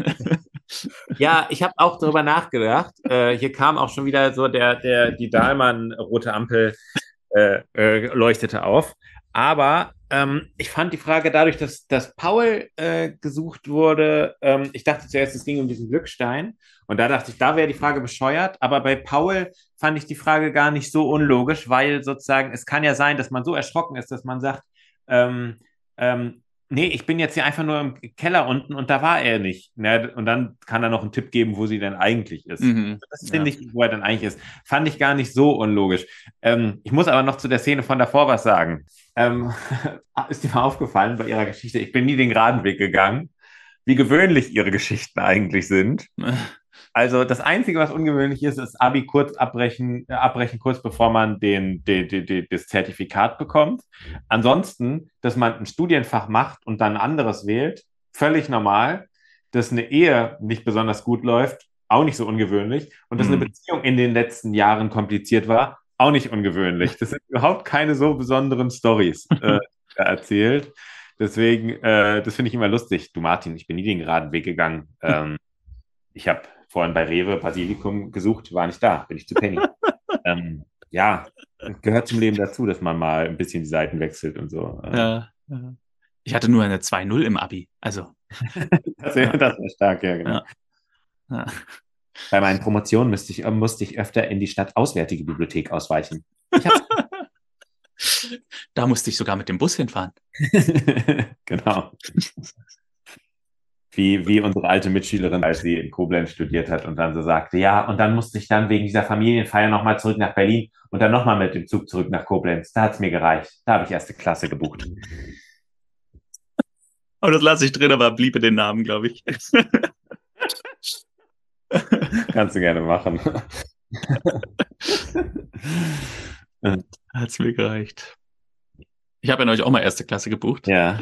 ähm, und habe dann eine Bahncard, eine Schnupperbahncard für die erste Klasse bekommen Oh, ja. von der Bahn. Also einfach, sie haben wahrscheinlich gesehen, ich habe einmal erste Klasse gebucht und dann haben sie mir das geschickt. Hm. Und die konnte ich jetzt nutzen für die Fahrt nach Dortmund beziehungsweise Gelsenkirchen. Da konnte ich jetzt erste Klasse fahren, hin und zurück. Hm. Das war sehr, sehr angenehm. Ja, ich, mir wurde auch einmal ein 10 Euro Upgrade gegeben auf der Fahrt nach Bremen und es fühlte sich viel schöner an die ganze Zeit. Es ist was völlig anderes, ja. ne? Es ist, äh, also es ist auch so allein die Sache, dass ähm, da waren zwei, also der, der Speisewagen war offen, aber da waren zwei sehr überforderte Leute, die waren halt nur zu zweit und mussten halt sowohl abkassieren als auch kochen und, und backen. Mhm. Und äh, da standen dann Leute sehr lang an und warteten auf ihr Essen. Mhm. Und ich wollte, ich habe nur zwei Bier geholt und ähm, habe dann dementsprechend da auch kurz angestanden, aber habe dann kein Essen genommen, weil ich dachte, nee, das können wir dann später machen, wenn ich mich, ich will erstmal ein Bier trinken und dann können wir überlegen, ob wir uns hier anstellen oder nicht. Ja.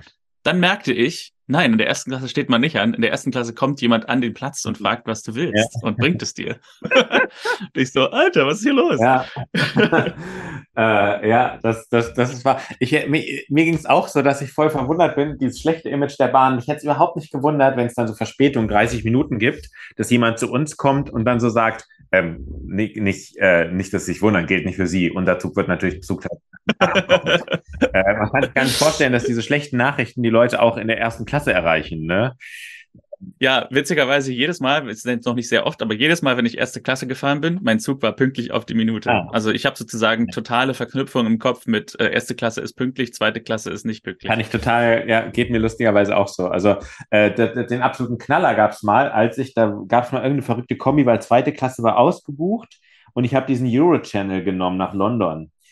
Und mhm. ähm, da braucht man nämlich eine feste Sitzplatzreservierung. Ähm, und deswegen durfte ich nur noch erste Klasse nehmen.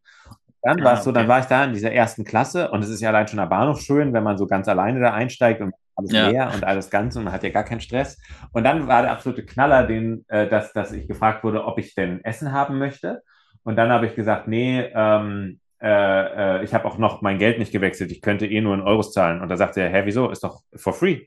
Und äh, dann wurde ich da Rotwein, Weißwein und sonst was bedient. Also. Oh mein Gott, ja, siehst du. Ja, also ich glaube, ähm, wenn es jetzt nicht viel, viel teurer ist, sollte man sich, glaube ich, öfter die erste Klasse leisten. Ja, das stimmt. Das ist dann schon nochmal was anderes. Selbst wenn du da eine halbe Stunde Verspätung hast, sitzt du ja da ganz schön. Es ist relativ leer wahrscheinlich die meiste Zeit. Ja. Also, ja.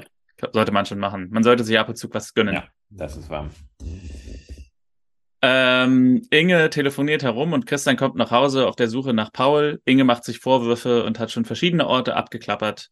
Und Christian sucht dann auch herum und telefoniert weiter mit Inge, hat dann die Idee, dass er im Schwimmbad sein könnte und fährt ins Schwimmbad und sieht Paul auf dem Fünfer stehen und klettert hoch, komplett in Anziehsachen und sagt, was machst du denn hier? Also das Schwimmbad ist leer und die Uhr zeigt Viertel vor sieben. Also es scheint irgendwie so zu sein, dass Paul eingebrochen ist oder keine Ahnung.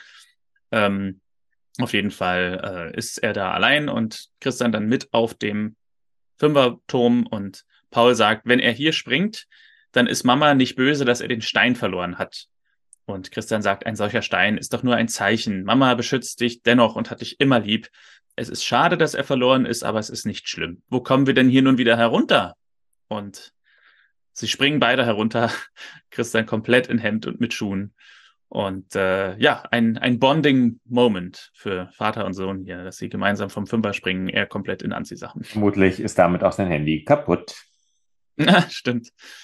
Ja. Anna hat kleine Schuhe gekauft für das Baby und dann hat sie aber Schmerzen und Blutungen und ruft Bernd an. Währenddessen kommen Christian und Paul wieder nach Hause. Hier ist die, der Moment, wo Inge von nichts wusste. Also Inge ist so, ach Paulchen, du bist ja wieder da. Ja. So. Also Christian hätte ihr früher Bescheid sagen können, dass er ihn gefunden hat. Paul erzählt, dass sie vom Fünfer gesprungen sind und dass der Stein weg ist. Und Clara fällt auf, dass sie den Stein ja vor ein paar Tagen genommen hat und dann aus der Küche gegangen ist. Und dann ist Paul erleichtert, nicht weil der Stein wieder da ist, sondern dann ist er ja gar nicht schuld. Das ist doch toll. Also er ist erleichtert. Dann ist ja Clara schuld. Und Michael kommt rein, spricht Christian an, dass Anna eine Fehlgeburt hatte. Und weil Michaels Tochter Rosalie einen Ball vermisst, fängt Michael an, den Ball zu suchen und diesen Scheffel in die Hand zu nehmen. Und darunter liegt der Stein. Der Stein ist wieder da. Na, was du sagen kannst, äh, sozusagen, und der Stein fällt ihm vom Her Paul vom Herzen. Auch gut, ja. Äh, eine ganz kurze Szene sehen wir, äh, wie Anna in der Klinik im Bett sitzt. Sie hatte also, wie gesagt, eine Fehlgeburt und die Szene ist völlig, glaube ich, ohne Text oder mit ganz wenig Text. Christian kommt herein, Sie begrüßen sich kurz und Christian sagt, es tut ihm leid und legt die Hand auf ihre Schulter und sie nimmt die Hand in die Hand. Und dann ist Einschulung von Paul. Die Lehrerin heißt ihn willkommen. Paul ist nicht aufgeregt.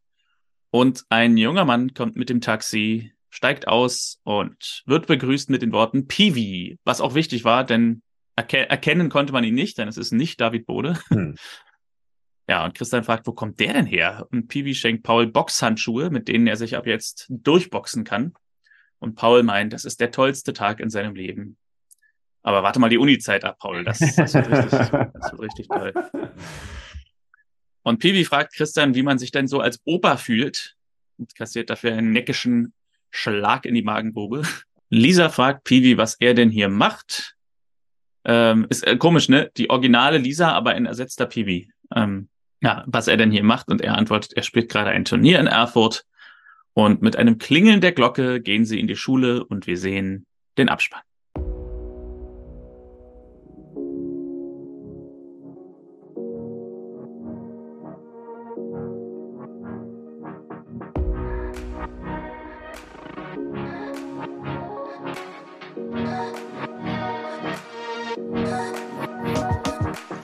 Folge 53, Anfänge.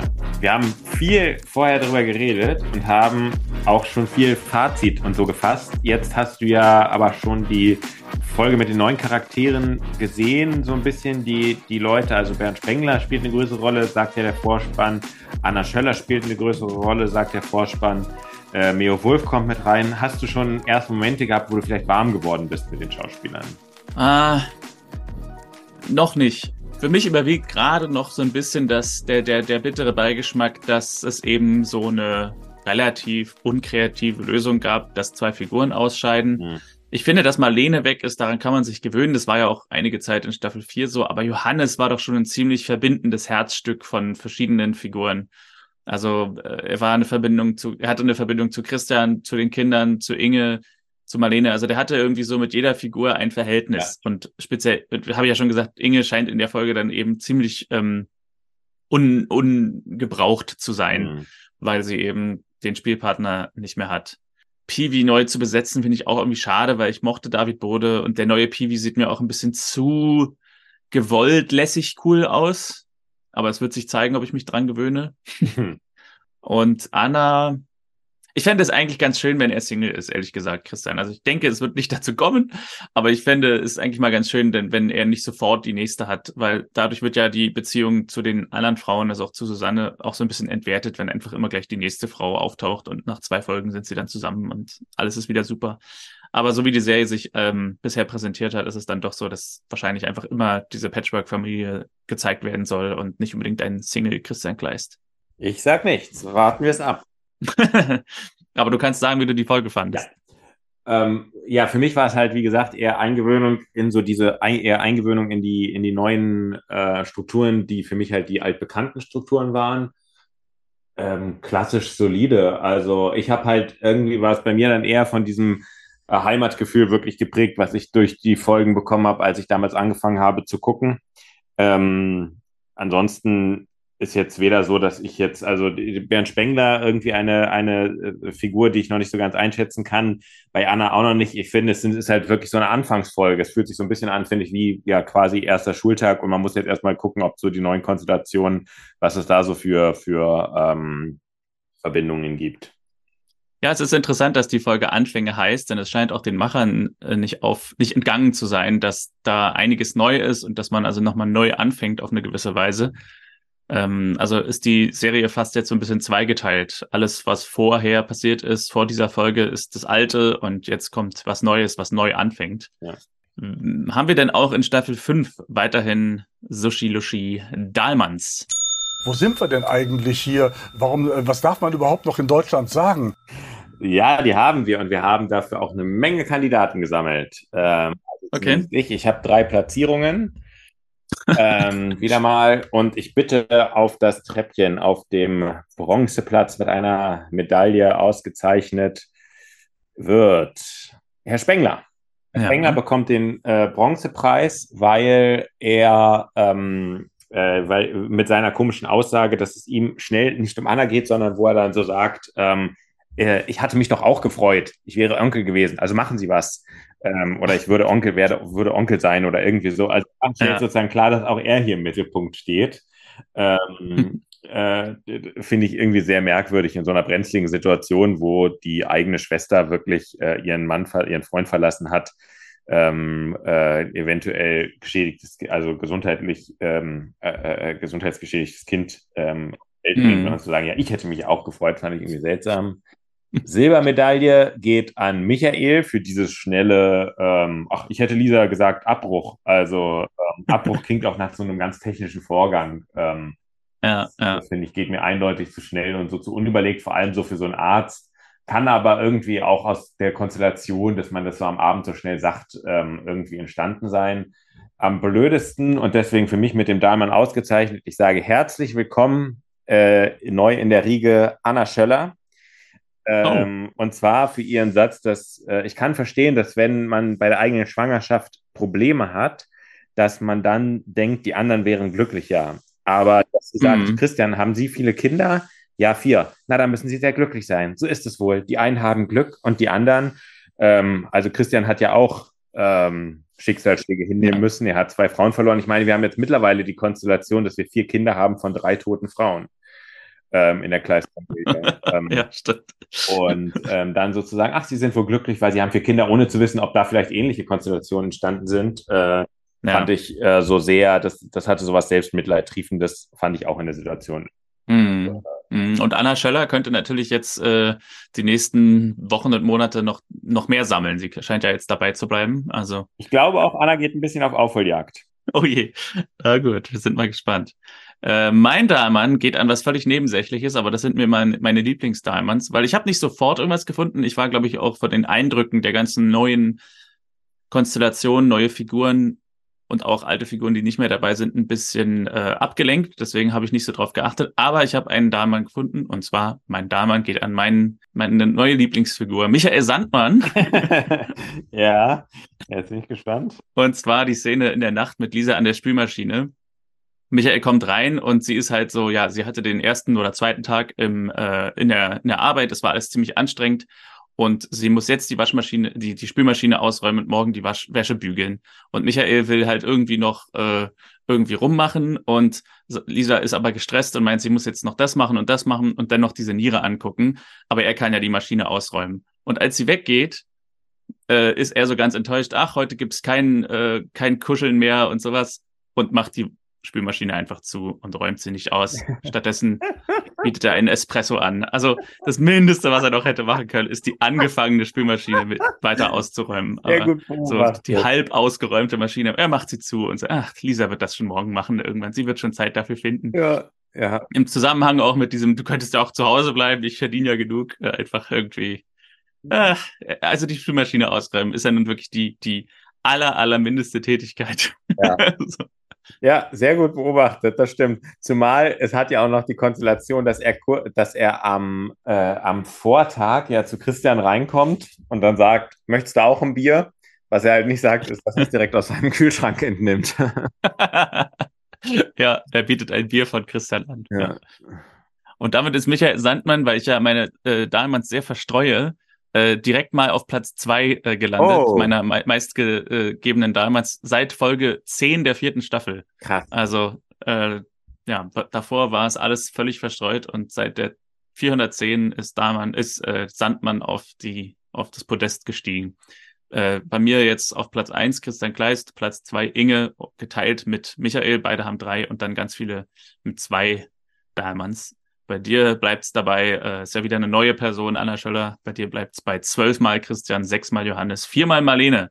Also Anna muss noch einiges tun, um aufzuholen, aber ja. auch noch lauernd auf Platz vier ist Lisa, die ist ja auch noch dabei, die könnte auch noch aufs Podest steigen, aber mal schauen. ja.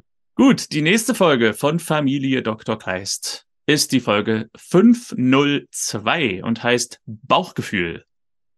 Nach ihrer Fehlgeburt fällt es Anna Schöller schwer, neuen Lebensmut zu fassen. Christian steht Anna in dieser schweren Situation zur Seite und beide merken, dass ihnen die Nähe des anderen gut tut. Auch Bernd Spengler kümmert sich rührend um seine Halbschwester und versucht alles, um sie aufzuheitern und sie in Eisenach zu halten. alles sozusagen noch so in der Konstellation, dass es, äh, äh, ja, ist alles noch im Ste Entstehen sozusagen, was sich da jetzt neu zwischen den Figuren herausbildet. Genau, aber es wird zumindest hier schon stark angedeutet, dass Anna halt, na gut, sie ist im Vorspann, da müssen wir, glaube ich, nicht rumrätseln, dass sie in Eisenach bleiben wird. und das, genau, äh, Anna Scheller geht jetzt wieder ab. und kommt jede Folge wieder noch aus Köln angereist. Ja. Und ähm, ja, dass die beiden sich näher kommen oder zumindest gut leiden können, war auch schon zu sehen. Also ja. es ist doch zu erkennen, wohin es gehen wird. ja. Aber was das Bauchgefühl ist, wir werden sehen. Ähm, ob da noch irgendwelche anderen, manchmal sind ja diese Ausblicke auch ein bisschen minimalistisch. Vielleicht gibt es noch andere Sachen, die wir jetzt noch nicht wissen, die in der nächsten Folge passieren. Mhm. Gut, dann haben wir es für eine weitere Woche und hören uns dann nächsten Donnerstag wieder. Oder wie ist es? Jo, ja. Haben noch Lust, oder? Nächste Woche Donnerstag geht's weiter, genau. Ja. Jetzt auch immer mal sagen, ah, nächsten Donnerstag kann ich nicht, aber wir können Freitag machen. Und dann veröffentlichen wir mal eine Folge am Freitag. Ah. ja, mich erinnert das immer, wenn du das fragst, an Element of Crime, die gerne nach dem ersten Lied sagen, wir machen weiter, wir spielen noch ein Lied. Ähm, so. Auch gut, ja. Da der Applaus ausgereicht hat. Genau. Machen wir noch weiter. Genau. In diesem Sinne, habt eine schöne Woche, bleibt gesund, passt auf euch auf und bis nächste Woche Donnerstag oder wann immer ihr wollt auf euren mobilen Endgeräten. Genau. Bis dahin. Tschüss.